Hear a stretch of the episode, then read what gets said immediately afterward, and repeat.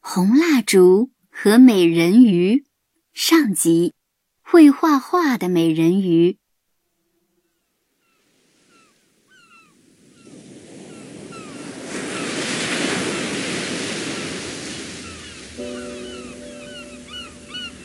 故事发生在北方的滨海小镇上，沿着曲折的海岸线向上看，就是供奉着神社的大山。镇子里的居民都相信神社就是海神的家，因此渔民出海之前，总要在这里供上蜡烛，祈求平安。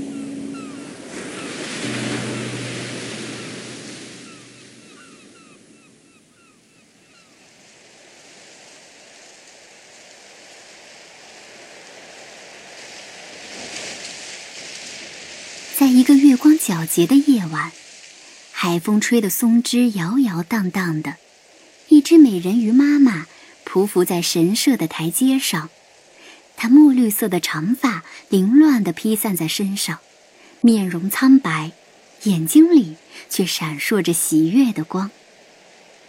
在她的面前，有一个巨大的贝壳，贝壳里有一个被海藻包裹着的婴儿。正沉沉的睡着，美人鱼妈妈心里想着：听说这世界上人最善良、最聪明、最有同情心，还听说他们从不抛弃自己的孩子，对别人的孩子也非常和善。她温柔的抚摸着小人鱼粉嫩的脸颊，说：“我的孩子。”妈妈希望你能到明亮温暖的地方生活，不要再回到冰冷阴暗的大海里了。等你被人类收养了，他们一定会把你当成自己的孩子一样疼爱的。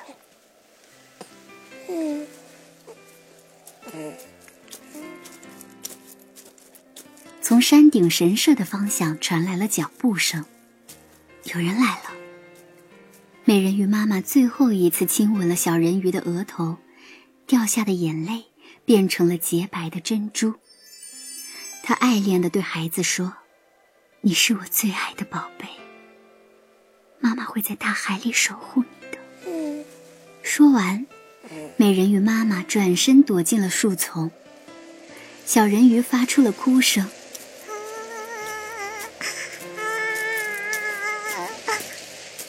哟，是谁在哭啊？从山顶走下了一个老婆婆，映着月色，她发现了台阶上的大贝壳。老婆婆小心翼翼地打开了贝壳。天哪，贝壳里是满满的珍珠，珍珠中间竟然躺着一个漂亮的婴儿。这婴儿本来还在哭着，一看见老婆婆就咧嘴笑了起来。婆婆心里想到：“难道这是神的赏赐？”原来这位老婆婆刚刚才在神社里祭拜过，祈求上天给他们老两口一个依靠。她和老爷爷膝下无儿无女，一起在山脚下经营着一家卖蜡烛的小店，生活十分困难。两人都不知道未来由谁来照顾。这一定是神的旨意了。老婆婆虔诚地捧起大贝壳，颤颤巍巍地向山下走去。藏在一旁的美人鱼妈妈看到了这一切，才安心离去。老爷爷正坐在门口等着老婆婆回来，没想到老伴儿还带回来一个婴儿。老两口对着贝壳里的孩子看了半天，心里同时想到：“这是个多么可爱的女婴啊！”是啊，女婴有着墨绿色的头发，乌黑明亮的眼睛，脸蛋儿粉扑扑的。老婆婆把她包裹的海藻揭开，啊，女婴的下半身竟然是一条鱼尾！老爷爷也吓了一跳。这可不是人类的孩子呀！难道这是传说中的美人鱼。是了是了，一定是的。平常人家哪能见到人鱼啊？你捡到它，肯定是神的意思。神要我们抚养它，那我们一定要好好照顾，不然会遭报应的呀。于是，老两口决定收养下这个下半身是鱼的女婴。他们用卖珍珠的钱，精心的养育着女婴。慢慢的，女婴长成了大姑娘，珍珠也用完了。小美人鱼长大了，可是因为长着鱼尾巴，总是很害羞，不愿意外出露面。但是，她的眼睛是那么明亮。里面好像藏着大海一样，凡是看过她一眼的人都会被她的美丽打动。周围的居民常常议论这家人：“听说了吗？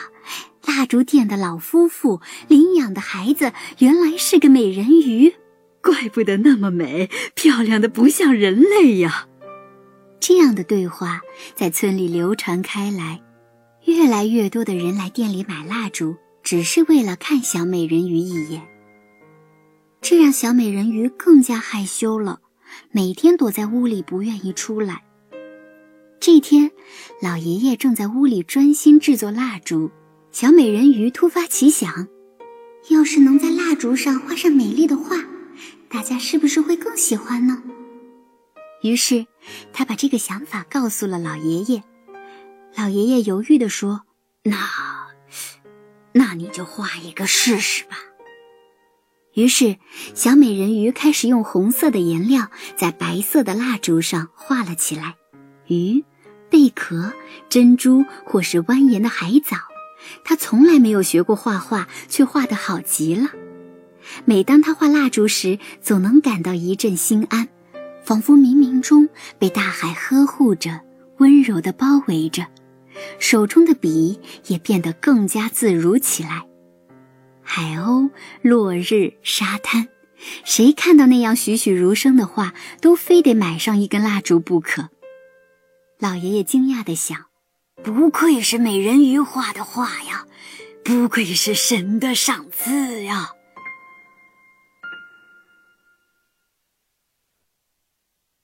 天呀天！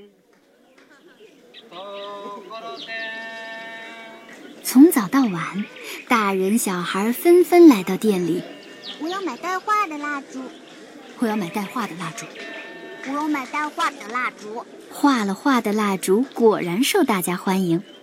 接着，奇迹出现了。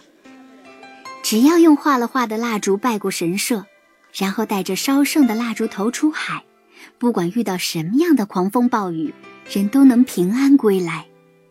也不知从什么时候开始，这件事就远远的传开了。镇上的人都说，那可是美人鱼画的蜡烛啊！供上这么漂亮的蜡烛，海神肯定非常高兴。这个奇迹一直流传到了很远很远的地方。远方的船员和渔夫为了弄到这神奇的蜡烛头，特意赶来买下蜡烛，登山拜神。然后把烧剩的蜡烛头带走，从此，神社的烛光昼夜不断。每到夜晚，海面上就倒映着闪闪的烛光，和星斗一样璀璨。大海里也有一双璀璨的眼睛，每天欣慰地望着神社里的烛光。神社的名声越传越远，蜡烛店的生意也越变越好。老两口的家从茅草房变成了砖房，平日里也能吃上热腾腾的牛肉炖胡萝卜汤了。小美人鱼开心极了。